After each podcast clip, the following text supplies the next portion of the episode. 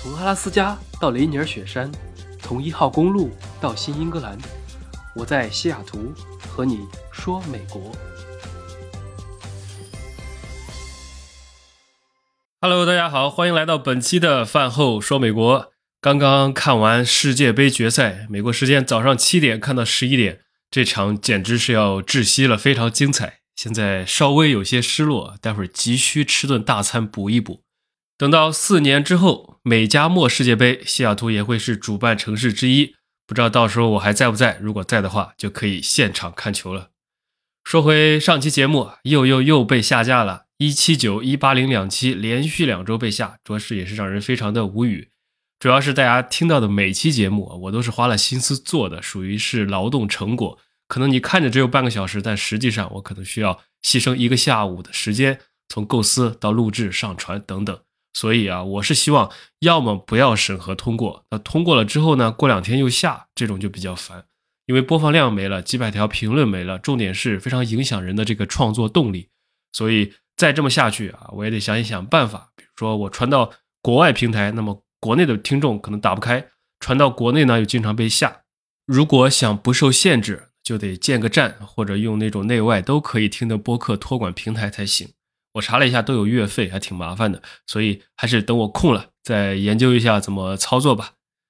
另外呢，最近国内好像部分地区是买不到退烧药了，有人问我能不能代购，没有必要。美国现在的退烧药是随便买，但是快递到了中国海关之后，只要是正规报关的，比如说像 DHL、UPS 这些快递公司报了关，那最近显示的数据海关都会给你没收，所以。寄出来大概率也是送给海关了。那现在很多做代购的呢，确实也是在寄，但他们一般走的是华人快递，不报关或者塞到衣服里面卷着一起寄，反正只是抽查，不一定能够查得出来。还有一些比较过分的黑心代购啊，就一买一购物车，完全也不低调点，你好歹跑两家店，多换着分批来买。于是有些人呢，就把美国的 Costco 或者什么当地药店的退烧药都买完了，然后再加价卖。一方面导致本地人正常发烧感冒买药不方便，导致对这些代购有那么点意见，或者被药店拉上黑名单；另一方面，那边转手再加价卖给赚国人的钱，这种其实没有必要。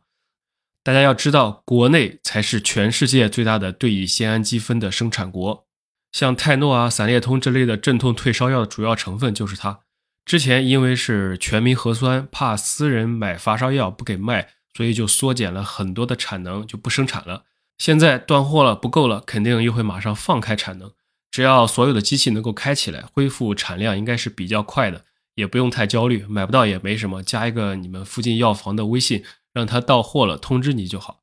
等真的从美国代购把药寄回到国内，也要三个星期，说不定到时候都已经阳了又好了。再加上这个药的消耗量其实非常低，像比如说发烧三天，一天吃两到三颗，也就是十颗以内。那如果是一瓶几十颗的话，一家人都够了，没有必要囤很多。另外还有人说，那个新冠特效药辉瑞产的，据说国内上了，有资源的可以搞到两千九百八十块钱人民币一盒啊，天价，能不能从美国代购一下？这个药和感冒退烧药又不一样了，它虽然被称之为所谓的新冠特效药，但也并不是真正的治疗，它主要作用是防重症而已，在刚阳的前三天啊，最多前五天之内吃了。可以有效的防止重症，但是如果你已经阳了一段时间了，再吃也没有用，也不能预防，所以它并不是神药。另外，这个药属于处方药，比如说，假设啊，过几天我阳了，那我去找我的医生开啊，是可以开出来这个药的啊，也不要钱，应该是政府统一采购买单，或者十来块钱一盒。但是它是处方药啊，我寄回去也白搭，海关会百分之百的没收这个药。那如果我人肉回国嘛，还可以，比如说兜里塞两盒。但是邮寄海关那道，除非你有关系，不然的话是拿不到的。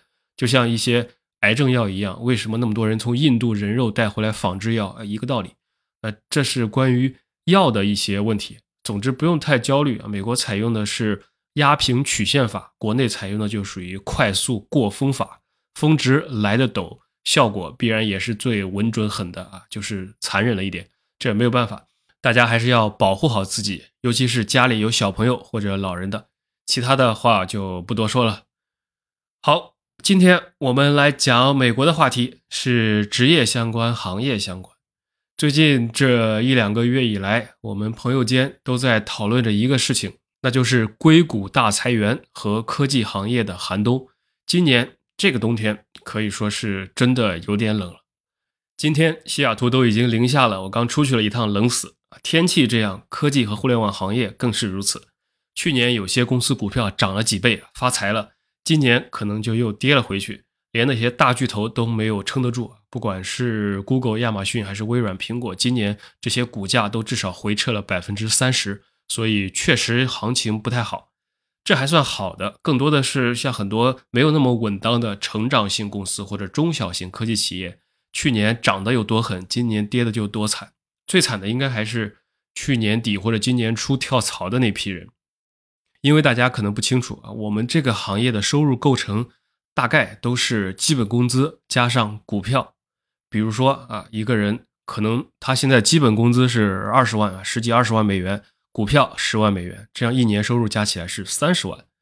去年跳槽的时候，可能工资翻倍了啊，一下一年六十万美元。他基本工资大家都区别不大，保持不变，那他的基本工资可能还是二十万，剩下的就是四十万的股票，这是他的构成。那举个例子，假设这个人去年跳槽去了 Snapchat，当时的股价是一百块。那现在呢是十块钱，相当于他的股票收入就缩水了百分之九十。他四十万的股票，如果一股没卖的话，可能今年就只值四万块了，那收入也就直接变成了二十四万加总，那就比之前还少。还有一家公司啊，叫做 Wish，非常没有希望的一家公司啊，它相当于是北美版的拼多多，也从二三十块钱一股跌到现在的五毛钱，那真的是亏成狗了。所以说。一个人的命运啊，当然是要靠自我奋斗，但是也要考虑到历史的进程。但这毕竟还是少数，真正影响最大的，除了 Twitter，Twitter 今年大裁员，我们待会儿另说。这几个巨头里面，可能比较大的就是 Facebook 了，毕竟他那么多人，给的工资又高。年初我有好几个朋友跳槽去了，当时股价是三百，现在是一百，身家直接缩水了三分之二。那现在再想去别的公司吧，行情又不太好，很多公司都暂缓了招聘，甚至停招。所以整体来说，这个冬天的确是比较难受了。这是身边的例子。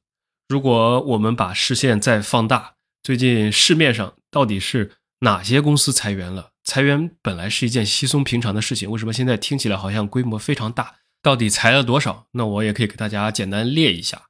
因为这波确实很大，规模很大。一方面是公司多，另一方面，即使是单个公司，个别公司裁的比例也非常高，不像以前那种个位数的裁员，小打小闹。今年有很多公司超过百分之十，大家可以听一听啊。就先是刚才提到的 Facebook，他们宣布裁员一万一千人，一时激起千层浪。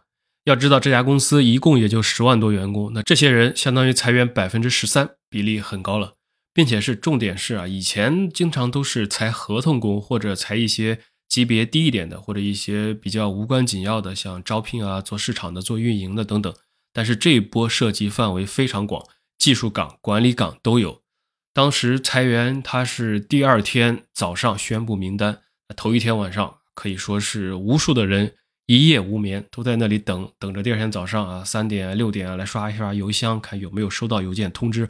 看自己是不是安全，所以这批人确实当时非常的煎熬，等待着这家巨头公司最近十八年来历史上规模最大的一次裁员。虽然他裁的比较多，但 Facebook 说老实话，我觉得还是比较良心的，给的裁员补偿还可以。他是这样的：如果你被裁了，是给四个月的基本工资，另外按照你的工作时间，每在公司工作了一年，就会多发半个月的工资。也就是说，一个工作了五六年的人，大概就至少能拿到六七个月的工资啊。核心一点的岗位都是十万多美元，应该没问题。以及六个月的医疗保险，因为美国并没有类似于中国劳动法中最低补偿 N 加一的强制规定，所以这个分手费到底是多少，不同公司不一样，就看他们怎么决定。我觉得整体来说，Facebook 这次还算是厚道的。这一次裁员事情出来之后啊，扎克伯格坊间很多人对他评价觉得还是挺有担当的，因为在大会上。主动承认了是自己对公司的前景预估不准、过度乐观，导致了公司人员过多，所以自己会为公司的失误来负责。至少一个人能够主动承认错误是很难的，因为很多人会把它掩饰过去，所以这可能也会让被裁的人稍微有那么好受点。那另一个例子就是马斯克了。马斯克收购了 Twitter 之后，可以说是血雨腥风啊，简单粗暴，一个响指灭掉一半人。公司七千五百名员工直接干掉百分之五十。那这种搞法也导致很多人路转黑，很多特别多的人最近开始非常讨厌他。当然，喜欢的人也会更加喜欢啊，萝卜青菜各有所爱。这是 Twitter，不知道它的后续会如何发展。接着呢，就是裁员潮开始席卷整个海外的科技圈像社交巨头刚说的 Snapchat，他们裁员百分之二十，就是大概一千两百人。出行行业的巨头 Lyft，也就是 Uber 的竞争对手，裁了百分之十。还有 Strip 这家金融科技公司，号称美国版的支付宝，裁员百分之十。美股平台 Robinhood 裁员百分之九。互联网二手车交易平台裁员百分之十二等等。根据统计，整个二零二二年，现在全球科技公司至少是裁员了十万人。除此之外，连一向最稳的大厂也开始有了一些动作。一开始都只是暂停招聘，不再招聘新员工了。比如说苹果、亚马逊、谷歌全都停了。然后亚马逊上个月也裁了，裁掉了一些不赚钱的部门啊。虽然给了几个月的时间让他们内部转岗，但是由于很多岗位现在都已经暂停了，没有新的位置放出来，所以这种内部的转岗也是非常的困难，等于变相裁员了。还有微软裁了几百快一千人啊，英特尔、惠普这种传统公司也是裁了一千人左右，基本就剩 Google 和苹果这两棵独苗还没裁了。但是据说 Google 一月份要有动作，所以现在其实一切还是未知。可以说今年虽然已经快结束了，这个风暴并没有完结，也说不定只是想让大家开开心心的过个年啊，过个圣诞节。等到一月份还不知道会是涛声依旧还是新的起航。所以得让子弹再飞一会儿。总之，科技公司最近两三个月的动作表明，二零二二年的这个冬天确实不太好过。说到这里，大家的疑问肯定也来了：好好的为什么要裁呢？提及这个，也绕不开今年十月份巨头们集体交出来的最新一季的财报，其中的一个关键词就是不及预期。另一个背景性的因素就是，像大家也知道，全球性的通胀蔓延、疫情冲击，加上区域性的冲突导致的诸多因素叠加到一起，那这些美国的科技巨头业绩承压开始收缩。也就是说，当全球的经济大盘的转速慢下来之后，对于未来业绩预期不乐观的这些科技公司们，也会做起过冬的打算，降低成本，把钱花在最赚钱的地方。以前经济好的时候可以不计成本的烧钱来做一些项目，但是现在可能就要斟酌一下，是不是要暂时暂停。人自然也要内部消化或者想办法裁掉了，这个是它的直接原因。如果深入分析裁员的背后的大原因，除了时代背景之外，我认为还有一个比较重要的原因，用直白的话来说，就是招多了，然后发现业务并没有那么大，发展也没有那么的迅速，消化不了，所以自然也要裁员。给大家举个例子吧，就可以知道这个逻辑了。一个公司，它在快速、高速增长期的时候会快速扩招，一方面是为了自己，另一方面也是为了不让人才流向竞争对手，所以都会提供更加有竞争力的薪酬水平以及大幅的招聘，比较激进。但是当潜在风险出现时，裁员可能就成为了把控成本最简单的手段。在此前的两年，这些科技巨头们在疫情之下都属于逆势增长。比如说，疫情最严重的那一年，二零二零，整个一年，苹果、微软、亚马逊、谷歌、Facebook，再加上特斯拉和英伟达，那这七大科技公司的总市值一年就增加了三点四万亿美元。增长的同时，也就是大幅扩张。像 Facebook 之前的疯狂扩招为例，我去年。隔三差五就可以收到各个公司猎头的信息啊，问我要不要去，并且收入当时会给的非常高，可见之前的招人政策多么的激进。按照统计，Facebook 在过去两年增加了两万多人，截至今年裁员之前，员工规模可以说比上一年增加了百分之二十八。Google 呢，它是截止到今年的三季度，员工总数达到十八万人，同比也是增长了百分之二十四。微软同比增长百分之二十。亚马逊更是，现在的员工数也达到了近三年的最高峰，这是所有公司都在扩张的那两年，这是一个原因。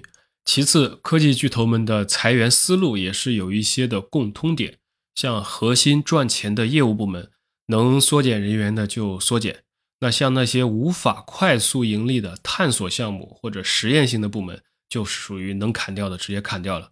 裁员的方式上，这些科技公司也是推陈出新啊，除了发送邮件通知之外，一些公司会通过提高业绩指标、增加工作压力等一等啊，就像马斯克让所有的员工参照中国特斯拉工厂的工作模式，要内卷，那相当于也是变相推动员工主动离职。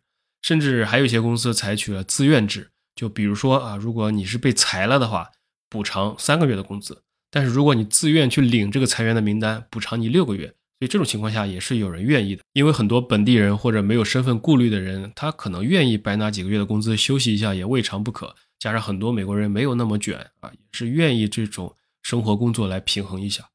然后巨头们的主要营业收入啊，很多也都是这么几种：要么广告，要么云服务，要么硬件产品，要么软件服务。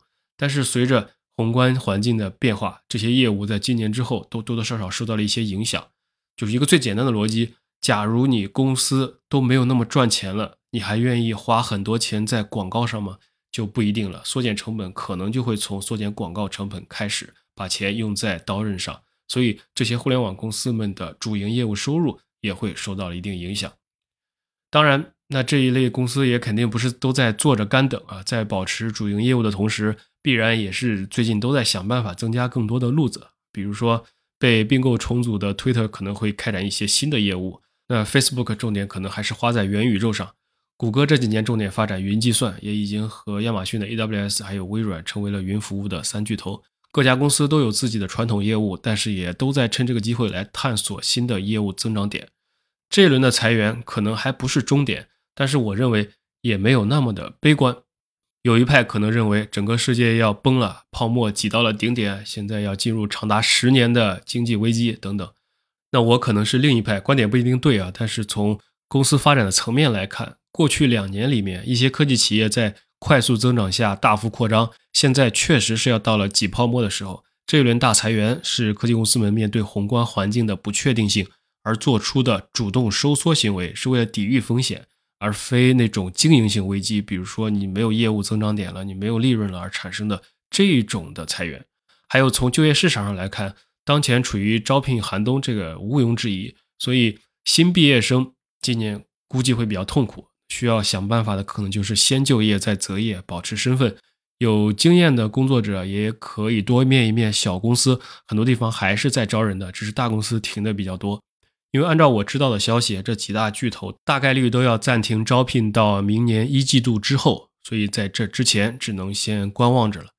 然后我们还可以参考历史，之前两千年和零八年危机的时候的裁员潮，一般泡沫持续时间是在一年半到两年左右。如果按照这个规律啊，死板的来推测，这次全面恢复预计可能也要最早到二零二三年底了。